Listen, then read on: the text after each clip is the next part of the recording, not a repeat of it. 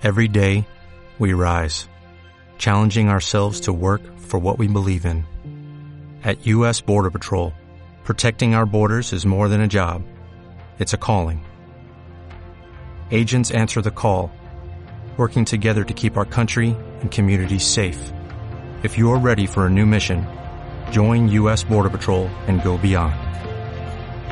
Learn more at cbp.gov/careers.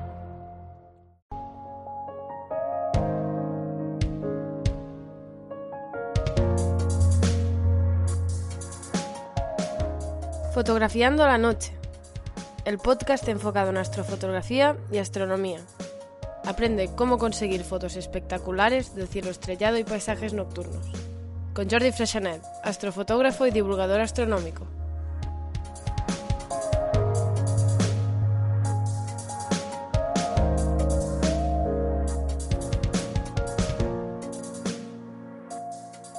Hola a todos, bienvenidos a vuestro podcast de astrofotografía y astronomía. Este es el episodio 48. ¿Qué hacer con las fotos una vez editadas?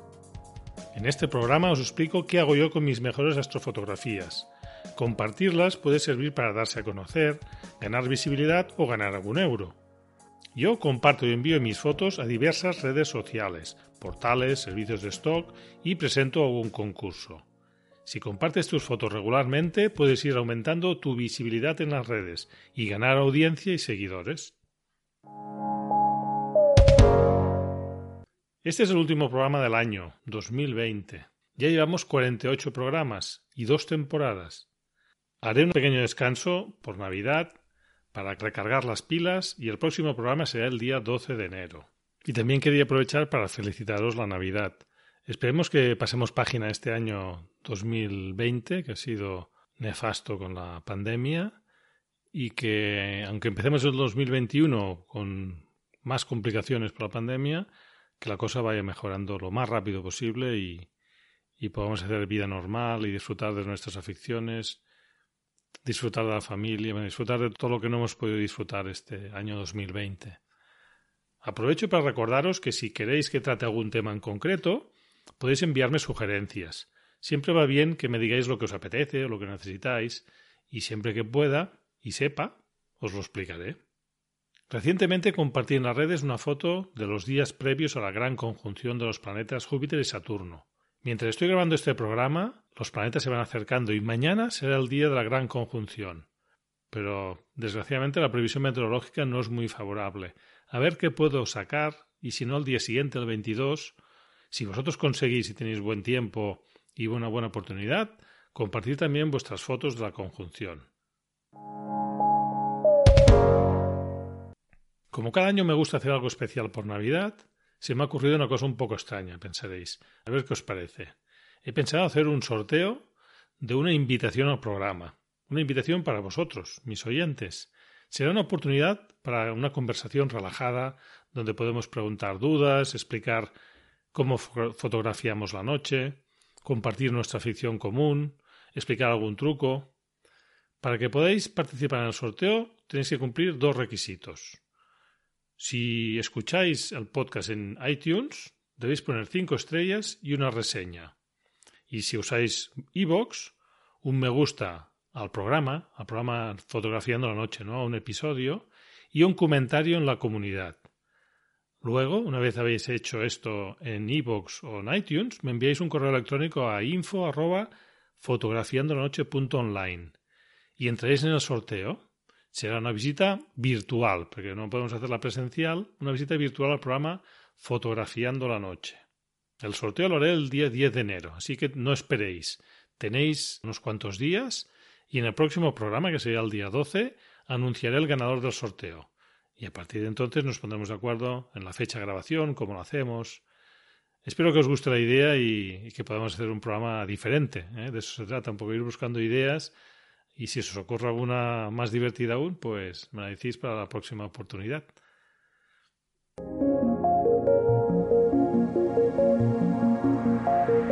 Efemérides.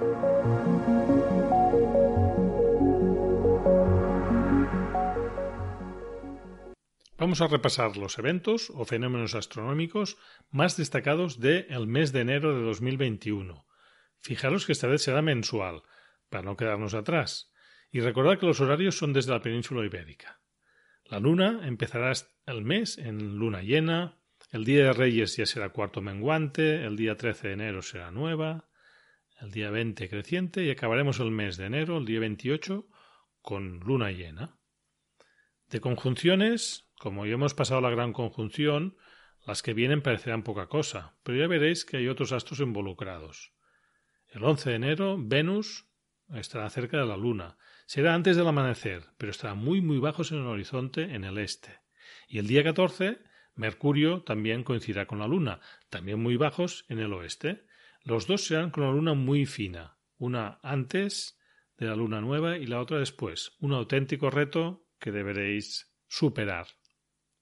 El día 20 tenemos una conjunción entre dos planetas, Urano y Marte. Marte es muy fácil de ver, en cambio Urano no es visible a simple vista y estará a 1,6 grados de Marte el día 20 de enero. Por tanto, será una buena manera de localizar al planeta helado. Sabéis que Urano tiene un color así como azulado y tiene una magnitud de 5,8.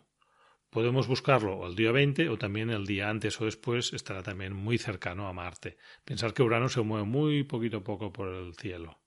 Como planetas diremos que Mercurio empezará a ser visible tras la puesta al Sol, alrededor de la segunda quincena de enero, y Venus será visible la primera quincena antes de la salida al Sol, también muy muy bajito y después ya se esconderá detrás del Sol. Marte será visible la primera parte de la noche, es el más fácil de ver de los cinco planetas visibles a simple vista, aunque ya no está con un brillo y con un tamaño como estaba en, en verano y que era su momento óptimo en la oposición. Para acabar, Júpiter y Saturno son muy difíciles de ver y los veremos en el oeste escondiéndose pronto y ya a principios de mes de enero ya están en conjunción con el Sol, por lo tanto ya no serán visibles ya que quedan justo en la dirección que está el Sol. De lluvias estrellas tenemos las cuadrántidas, que tendrán su, máximo el día 3 de enero a las 8 de la mañana. Por tanto, la noche del día 2 también puede ser buena. El inconveniente es que tenemos la luna casi llena y tendremos que aprovechar la primera parte de la noche, antes de que salga la luna. En mi zona sale a las 11 de la noche. Lástima porque a esta hora la, la radiante de las cuadrántidas está muy baja incluso por debajo del horizonte y no veremos tantas estrellas, ¿no? Pero bueno, puede valer la pena pasar un poco de frío para cazar algunos meteoros o incluso algún bólido. Las previsiones están sobre 100 meteoros por hora, que no está nada mal. Yo lo probé el año, este año, 2020, y la verdad es que, bueno, pasé frío, pero alguno, alguno sí que capté. Y para acabar la, las efemérides de enero, os explicaré un asterismo, es decir, un, un conjunto de estrellas que hace una forma concreta, ¿no? No es una constelación, pero sería una forma característica en el cielo. ¿Habéis visto el hexágono de invierno? Son seis estrellas que están situadas en los vértices de un gran hexágono imaginario. Es muy grande, la verdad. Lo veréis salir por el este, ya en diciembre ya lo empezamos a ver, y eh, conforme avanza enero o febrero ya irá situándose en el sur. Pero es tan grande que necesita un súper gran angular, o bien hacer un panorama con varias fotos, para que os quepa todo el hexágono entero en el encuadre. Yo os adjunto una foto que hice ya hace un año o dos. Y para que lo situéis, las estrellas que forman este gran hexágono son Sirio, en la parte inferior, Rigel, de Orión, Aldebarán, de Tauro, Capella, de Auriga, Castor, de Géminis y Proción, del Can Menor. El tema de hoy es un poco especial y viene de un oyente, José María, que me sugirió este tema ya hace algunos meses. Pero nunca es tarde, ¿no, José María? He tardado bastante, pero al final lo tenía en mi lista de programas y, le ha tocado el turno. Él pedía qué rendimiento podemos sacar de las fotos, ya sea rendimiento económico, de prestigio, en redes sociales, concursos, revistas, fotostock. Pues bueno, yo os explicaré lo que hago y igual os puede servir a vosotros también como, como idea y para ir aplicándolo, ¿no?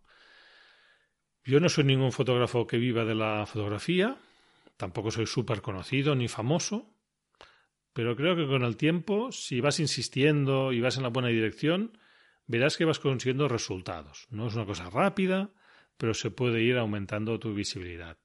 Puedes buscar reconocimiento. A veces lo más básico es compartir con los amigos, en tus redes sociales, con la familia. Pues bueno, si quieres ir un poquito más allá, pues buscar visibilidad.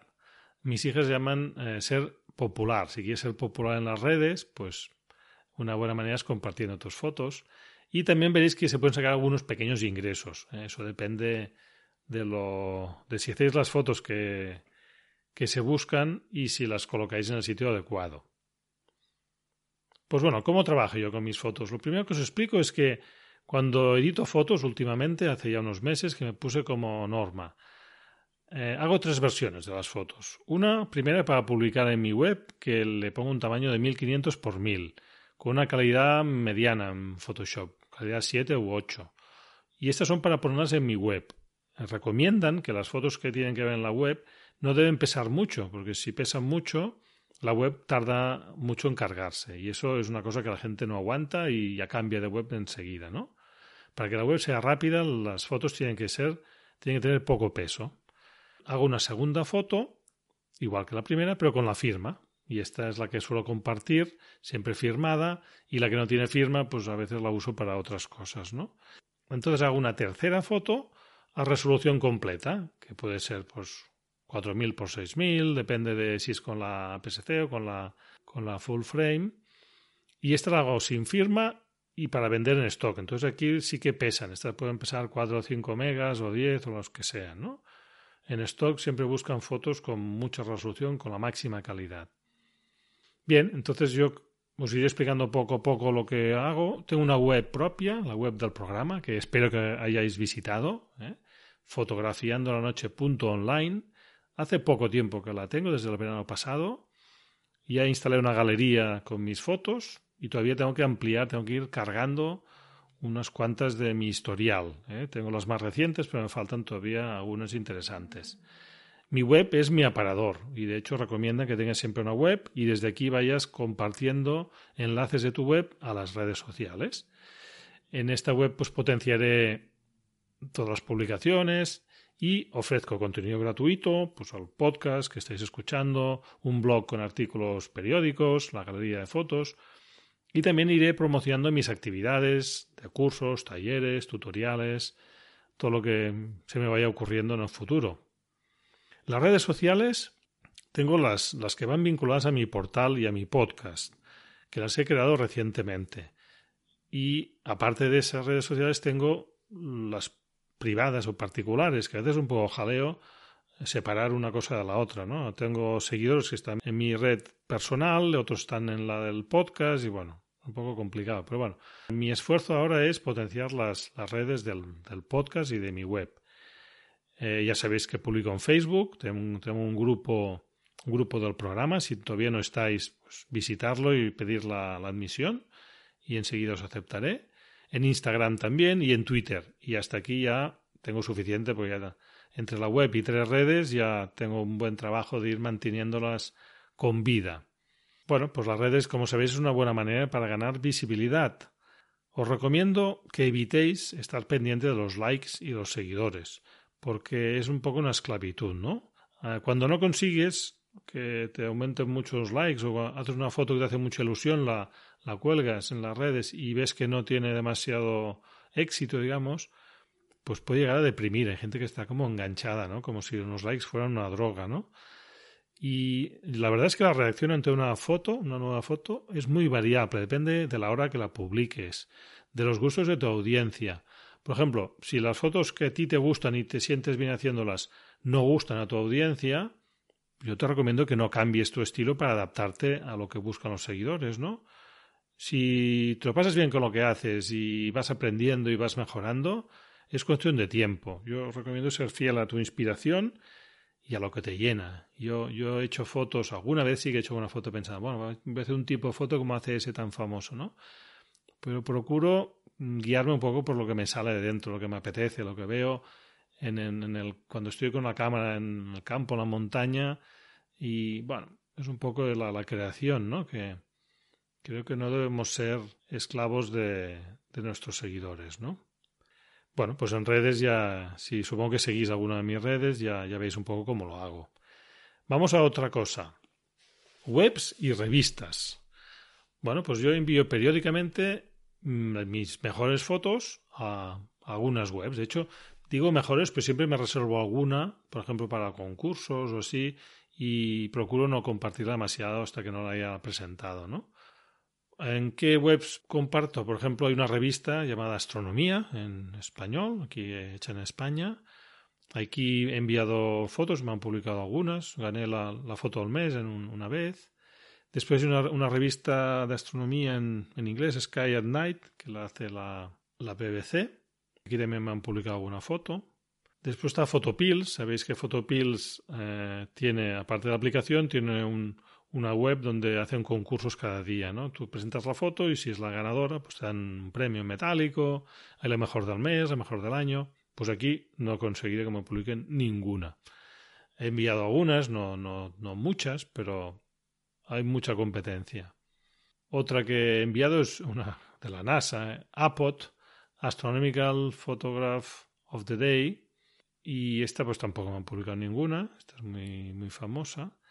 Otra que sí que me ha dado un, poco de resultado es una que se llama Tuan, que es The World at Night. Y esta pues sí, han publicado ya un par, un par de ellas quizá, y son fotos de, astrofotografía de paisaje. También he enviado pues a, a, la televisión, aquí en TV3, en Cataluña, y en el espacio del tiempo me han publicado alguna de un cometa, etcétera. Bueno, la verdad es que es un poco, es un poco difícil que te publiquen, sobre todo en las webs más conocidas y más, más a nivel global, ¿no? a nivel internacional. Yo pienso que hace unos años, hace un, quizá unos cuantos años, el, el, ámbito de difusión era más pequeño. Tú eras conocido, publicabas en un país, en una zona. Ahora no, ahora es eh, en todo el mundo, ¿no? Y antes el grupo de, fotógrafos que enviaban fotos eran pocos, porque antes costaba mucho más hacer astrofotografía por, por las limitaciones de los equipos, etcétera, ¿no? Entonces, hoy en día, cuando envías o, o, ya hablaremos de los concursos, debes competir o compartir el espacio con los mejores astrofotógrafos del mundo, ¿no? Y eso, la verdad, te das cuenta que cuesta mucho, ¿no? También es verdad que cada vez es más asequible conseguir buenas astrofotografías con un, equipo convencional, un equipo básico, eh, antes para conseguir una foto de mucha calidad, con un buen seguimiento, necesitas un buen equipo y ahora empiezan a haber soluciones bastante sencillas, ¿no? ¿Yo qué hago para, para conseguir que me vayan publicando? Pues procuro anotarme en mi agenda una vez al mes, por ejemplo, pues enviar a varias de estas que os he comentado, ¿no? Aunque no siempre lo cumplo, ahora lo digo y eh, aprovecharé para apuntármelo, ¿no? Porque si no eres regular, pues notarás que, que cuesta, ¿no? Que, te vayan te toque, ¿no? Que te publiquen tus fotos. Claro, la mayoría de estas pues son fotos que tú envías gratuitamente, las publican y con eso ya te sientes eh, recompensado, ¿no? También es cierto que te vas, te vas dando a conocer y eso es bueno, ¿no? Hay una de estas, por ejemplo, que hablaré después en Photostock, que, que al final me salió una, una, oferta de, de, compra, ¿no? Vamos a hablar del stock. El stock, yo de hecho, bueno, me estuve mirando hace un tiempo, empecé a enviar fotos ¿Qué es el Photostock? Pues es, son webs, son portales donde tú envíes tus fotos y los posibles compradores, que suelen ser publicistas, desarrolladores de web, gente que busca imágenes, ¿no? Compran el derecho de utilizar tu foto, pero no compran la foto, no tienen derechos exclusivos, solo el derecho a utilizarla para publicarla, para hacer un montaje, una publicación, lo que sea, ¿no? Periódicos, etcétera, etcétera, ¿no? Entonces, los ingresos que consigues, pues la verdad es que son bastante ridículos. Te dan 10 céntimos por una foto, ¿no? ¿Qué, ¿Cuál es la estrategia? Esto se llama microstock, ¿no? Microstock es ingresos muy pequeños, ¿no? Pues si tienes muchas fotos, imagínate si tienes centenares o miles de fotos y además es el tipo de foto que buscan los compradores, ¿no? Pues puedes ir acumulando ingresos cada mes, ¿no? Igual, no, no diré cifras porque yo no he conseguido todavía ingresos regulares, ¿no? Pero hay gente que, consigue ingresos regulares añadiendo pues un gran volumen de fotos, ¿no? Y que cuando va a hacer las fotos ya busca la foto que está de moda, la que está buscada, por ejemplo, la del COVID o con mascarilla, etcétera, ¿no? Bueno, yo he colgado muy pocas fotos, la verdad. El resultado es ridículo, pero creo que si dedicara un poco más de tiempo a subir fotos, con las que ya hago para astronomía o de paisaje, sin hacer fotos diferentes, pues creo que te obtendría mejores resultados. A ver si me dedico un poquito a, a subir más fotos. Cuando entres a estas webs, vigilar porque hay dos maneras de entrar. Como comprador, digamos, ves las fotos, ¿no? O como, como, colaborador, ¿eh? que es el que ven, aportas tus fotos al portal y después las ven, las ven los compradores, ¿no? Por ejemplo, una web que yo estoy dando de alta es Shutterstock. Hay otras, ¿eh? No, no, como no soy especialista, si escucháis, hay un podcast alguno de, de, de Photostock hay webs que te explican trucos, ¿no? Cómo tienes que preparar las fotos, eh, qué tipo de fotos buscan. Lo que sí que me ha ido un poco mejor con el Photostock son las fotos de 360 grados, las de realidad virtual, esas que ocupan toda una esfera, digamos, ¿no? Que tú con el móvil o con la página web puedes ir moviendo y vas pues, viendo a todo tu alrededor, ¿no? A todos los lados, una circunferencia completa y arriba y abajo, ¿no? Tengo algunas de astrofotografía, y estas creo que tienen una demanda un poco diferente. Tengo subidas en dos webs, 360, 360 Cities y en RoundMe. Y en estas he vendido alguna, alguna he vendido con un precio similar al, stock, ¿no? Unos céntimos o un euro o algo así. Pero eh, en 360 Cities he recibido una consulta porque acá tú subes las fotos en JPG, ¿no? Entonces me pidieron si la tenía en formato sin pérdida, en TIFF o similar. Entonces el precio que me, me ofrecieron ya subía a 200 euros. esto, esto, ya vale la pena, ¿no? También, como red social Flickr, eh, recibí un correo electrónico un día de Estados Unidos que les habían gustado mis fotos y querían hacer la, la compra directa. También fotos de 360 grados. Yo tengo la sensación de que el futuro va hacia aquí, ¿no? La realidad virtual se irá introduciendo en nuestras vidas, en, en muchos dispositivos, y, claro, necesitarán un banco de imágenes muy grande, ¿no? Que ahora hay, pocas, relativamente pocas, ¿no? Y de astrofotografía, pues considero que hay pocas también, ¿no? Por eso, yo aparte que me gusta, me lo paso bien haciendo este tipo de fotos y el resultado que saco, pues si encima puede vender alguna, pues mejor que mejor, ¿no? Si os interesa, pues me... Tengo previsto hacer un programa de... un episodio de cómo hacer una foto de 360 grados. Lo que pasa es que todavía no, no me he puesto, ¿no? Pero ahora este el 2021, ya os aseguro que la, lo haré. Y os explicaré un poquito todo el proceso, enseñaré ejemplos, a ver si os, si os gusta y os animáis. Y he dejado un poco para final los concursos. ¿Por qué? Porque no he conseguido los resultados que esperaba. Y puede ser muy frustrante ¿eh? ir enviando fotos y fotos. En algunos concursos tienes que pagar y que al final no salga nada. Pues la verdad es que sí que, duele un poco, ¿eh? Primero, hace unos años ya envié a concursos gratuitos, pero claro, concursos a nivel internacional, tipo Sony, Photo Nightscape Awards. Pero claro, se presentan miles de fotos y es muy difícil. Si realmente eres muy, muy bueno, quizás sí que tienes posibilidades. Te conozco gente que sí que, que ha ganado, ¿no? Pero yo no he conseguido nada todavía, ¿no? Algunos que, eran gratuitos anteriormente empiezan a poner una cuota pequeña, que bueno, al final entiendes que la cuota que tú pagas sirve para repartir los premios, con lo cual al organizador pues casi casi le sale gratis, ¿no? También es verdad que organizar un concurso tiene coste, ¿eh? esto es seguro que si necesitas un servidor, subir las fotos, revisarlas, etcétera, tiene costes evidentemente, ¿no? Y cuando no hay suficientes patrocinadores, pues tienen que cobrar la cuota. Después de los primeros años de no conseguir nada en concursos gratuitos, he probado a presentarme a algún concurso pagando pues 15, 20 euros por foto. Y de momento tampoco. Espero que el 2021 vaya un saque algo, no sé. Esto es un poco de suerte, ¿no? Pero bueno, afortunadamente el año pasado, en 2019, conseguí una primera mención en la categoría de astrofotografía de paisaje en un concurso, no es, era internacional, pero era poco conocido. No sé si lo conocéis, en el Observatorio de Calar Alto hacen un concurso con varias categorías de astrofotografía y bueno, conseguí la primera mención. De hecho, la foto, eh, supongo que la conocéis, la que sale de portada del, podcast, que es la del faro, ese, con la Vía Láctea encima, eh, con las luces del faro que se extienden por los lados, ¿no? Bueno, a mí esa foto me gustó mucho cuando la hice y bueno, que ganara el premio también me satisfizo mucho, ¿no? Bueno, a partir de entonces he seguido presentando fotos, pero ¿qué hago? Pues procuro no depositar muchas esperanzas aunque no siempre lo consigo. Pero bueno, yo, igual que en las redes sociales, os recomiendo que no os obsesionéis con los concursos. A veces los concursos puedes perder mucho tiempo preparando fotos con una resolución bestial. Algunos piden con 5.000 píxeles.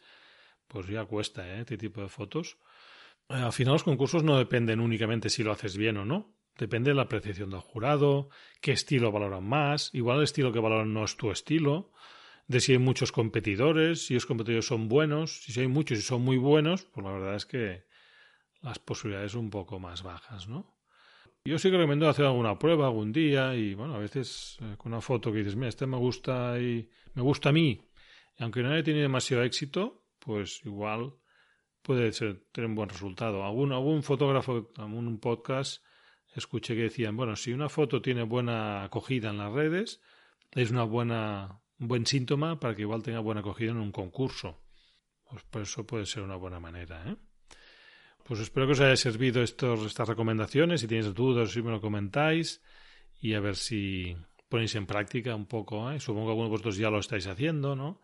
Pero si queréis tener un poco más de visibilidad, ser, regular sobre todo, si publicáis en redes, para que los, los seguidores no se, no se pierdan, no se aburran y dejen de seguiros, ¿no?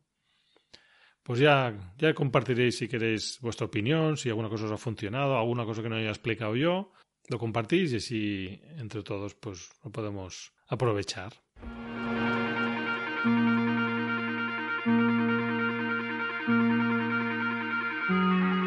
Recomendación.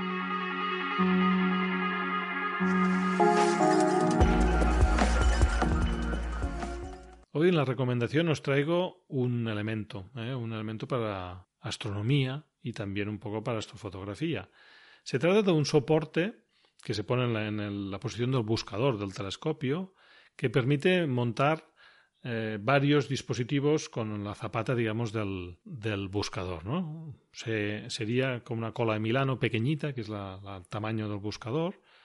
Y en este caso, el que os recomiendo, que os pondré el enlace en las notas del programa, tiene tres posiciones. En una pondré el buscador del telescopio, que ya hasta ahora es la que tenía puesta en la, zapata, digamos, ¿no?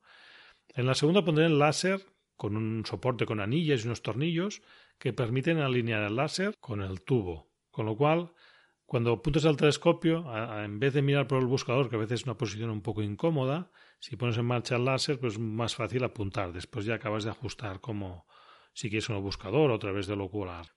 Y la tercera posición, intentaré poner el telescopio de guiado con su webcam. Es un pequeño telescopio parecido como una parte de unos prismáticos, digamos, con una webcam y es la que envía señales al ordenador y desde aquí pues se va eh, corrigiendo el guiado de, de la montura. De esta manera conseguimos unos seguimientos mucho más precisos. Pondré un enlace de AliExpress porque es el más barato que he encontrado. De hecho es el que tengo yo, os lo recomiendo. Tiene un precio bastante bajo y he encontrado otros más caros, ¿eh? pero pensaba, bueno, tampoco si no estás muy seguro de si te va a servir y cómo para probarlo y si da buen resultado, al final es una, una pieza de hierro, o sea que tampoco tiene, o de aluminio, no tiene más misterio, ¿no? Supongo que encontraréis modelos similares, ¿vale? Ya miréis si os gusta, si os va bien y si tenéis alguna consulta, pues ya, ya me tenéis aquí. En las notas del programa encontraréis los enlaces comentados. Podéis dejar comentarios en iVoox, en iTunes y os agradeceré si ponéis un me gusta y os suscribís si no lo estáis ya. También en la web del programa, en el grupo de Facebook o por email en el correo info arroba fotografiandolanoche.online. En las notas del programa encontraréis los enlaces para comunicaros conmigo. Si queréis compartir una foto vuestra lo podéis hacer en el grupo de Facebook o bien en Instagram poniendo hashtag fotolanoche. Hasta el próximo programa, que tengáis cielos despejados.